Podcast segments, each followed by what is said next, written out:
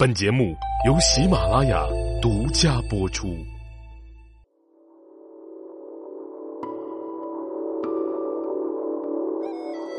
喜马拉雅的各位茶友们，大家好，我是赵阳。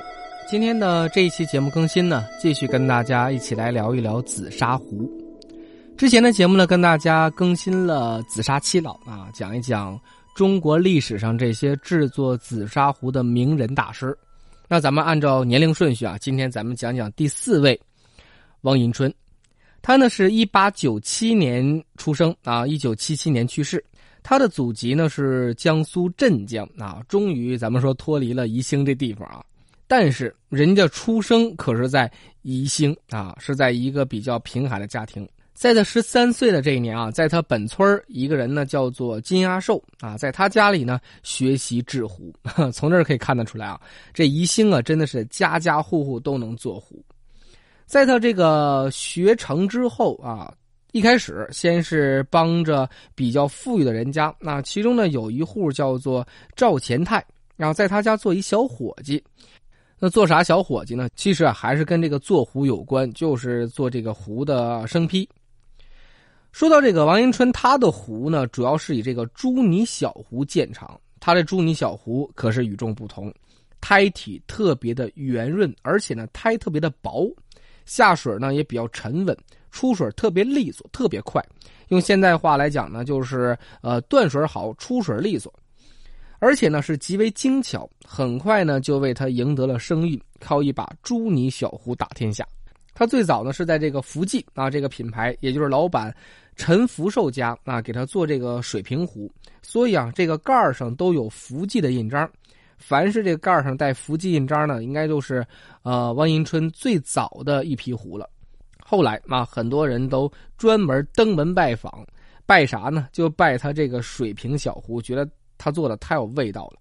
后来呢，这个上海的铁画轩也是慕名而来，到他家里专门定制了一大批的水平壶，并且啊，帮他打开了销路，一下子啊，他就在上海市名声大噪。在一九三五年的时候啊，他应了这上海的古董商。陇怀西的邀请，到了上海，专门从事紫砂壶的呃仿古产品。大家看看是不是那个时期人们实在是太仿古了？咱们讲过紫砂七老啊，基本都在这个上海干过这事儿。他呢成功仿制了石大彬呢，呃，还有这个徐有泉的一些作品。那这个陈明远的作品自然也是在其列了啊，就不过多介绍了。而这个王迎春仿制的壶呢，呃，比较饱满生动啊，几乎都是呃无所挑剔的。而在这其中啊，要重点跟大家说的就是这个王迎春的壶，它对于打开国际市场可以说是做出了很大的贡献。在一九三四年，东洋生意兴起啊，日本人便向这个吴德胜定制了三百只小花盆。而这个吴德胜公司呢，便把这个任务交给了汪迎春啊，他是苦思冥想，率先完成了紫砂的生坯，如此便开始了宜兴紫砂陶生产的这个模具的先河。这是紫砂工艺史啊一个非常重大的改革和突破。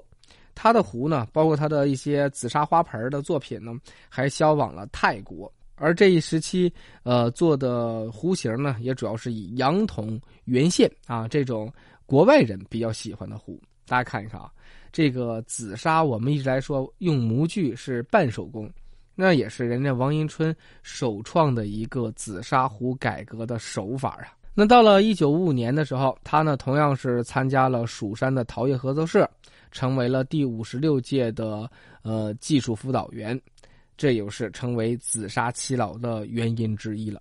他呢是多次承制了国家领导人出国访问的礼品，他的一些新品呢，一些创作的作品呢，也是被中南海的紫光阁还有故宫博物院啊收藏。说到这王迎春本人呢，是比较忠厚朴实的，而且为人特别谦逊啊，行动也是比较稳重的。这两手啊虽粗，但是啊极其的灵巧，虽然他不识字。但是极具经营头脑，这作品的线条也是比较清晰的，口盖是严丝合缝的，在继承的，呃传统之上呢，又有所新的突破，所以啊，被当代艺术家特别认可。好了，那咱们说完了王迎春，咱们来说一说朱可心。朱可心的出生呢，终于进入到了二十世纪啊，是一九零四年出生，一九八六年去世。他原名呢叫做呃开张，开呢就是开始的开，张呢就是姓张的张。他呢是著名的宜兴人了啊，而且呢是花货巨匠，以花货著称，在花货行业可以说是一代宗师了。中国美术家协会啊江苏分会的会长，他也曾担任过。他十四岁就拜师啊，拜师之后呢，学了好多年，在三十一岁的时候受聘于宜兴陶瓷职业学校任技师。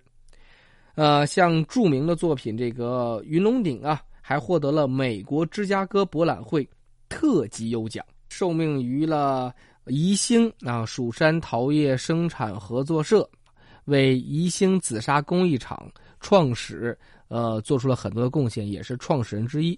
在一九五六年的时候呢，被江苏省政府任命为技术辅导啊，先后辅导了很多呃知名人啊。像现在啊，依然啊活跃在紫砂市场上呢，也成为了当代大师的一些人呢，都是他的徒弟啊。像李碧芳啊、潘春芳啊、许成全呐、呃范洪泉呐、谢曼伦呐、呃谢婉芬呐、王小龙啊、高丽君呐、史志鹏啊、倪顺生啊，这都是他的徒弟啊。看看这些人，随便拿出来一把壶来，那也都是嗯价值连城的。五七年呢，他参加了全国民间艺人代表大会啊。六十至七十年代呢，设计了很多的新品，呃，高达数百种啊，分别为国内外各大博物馆收藏。这朱可心呢，可是现代紫砂史上德艺双馨的杰出人物，那是大家公认的紫砂花货的一代宗师。他从艺七十多年啊，刻苦钻研，全面继承和发扬了紫砂的传统工艺，创作了数以百计的紫砂经典作品。他特别善于从自然界当中啊吸取这灵感啊，作品的变化呢也是疏密得当啊，生意盎然。像报春壶、三友壶、彩蝶壶，至今都是畅销不衰。那他对于近代紫砂历史呢，最重要的一项呢，也是得奖很多啊。咱们就跟大家列数一下，比如说第一个获得了国际大奖，这就是刚才咱们介绍的1932年，他的作品《云龙鼎》获得了。美国芝加哥博览会的特级优奖。那第一个在新中国成立之后的奖呢，是在一九五三年全国工艺美术观摩大会上获得了国内大奖。朱可心啊，是第一个进入高等美术院校进修的紫砂艺人。这就是在一九五四年参加了中央美术学院啊华东分院民间美术工艺研究班啊，系统学习了有关工艺美术的理论。他呢还是第一个参与企业管理的人，在一九五四年啊合作化后呢，承担起了副主任，担任了技术管理，第一个开发设计了一种造型多种装饰的系列产品，满足了人们的生活生产需求。除了这各种得奖第一和这个各种国内第一之外啊，这个朱可心呢还受到世人的敬仰。还有一点啊，就是他这个一生两袖清风，淡泊名利。即使到了晚年，他依然是过着清贫甘苦、勤奋朴实的生活啊。进入到了上世纪的八十年代，随着改革开放啊，紫砂艺术品首先在香港地区是备受青睐。朱可心啊，作为当代制壶大师，这花货啊，那自然就是被国内外的这些收藏家所追捧，自然也成了这香港紫砂市场当中啊令人瞩目的对象。那朱可心大师呢？本来对自己的作品呢是极为严谨的啊，早先的作品呢已经基本捐献给了博物馆，再加上由于身体原因啊，到了晚年呢也很少有作品再流到市场之上，而一些商人啊为了这个得利是百般纠缠，想让朱可心大师啊这个盖章售假货，但是他秉承了光明磊落的，呃这样的一个品行，不为金钱所动。到自己无力做壶时，让人家当面敲印章这些事儿呢，他是压根儿不做，而且呢要当面把这些壶销毁。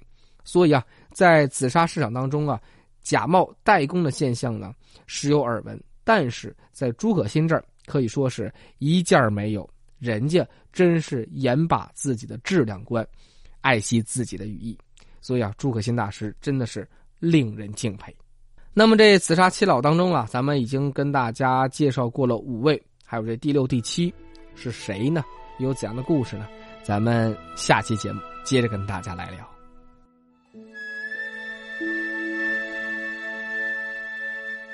你别就迷子给，所做苦人给，苦涩。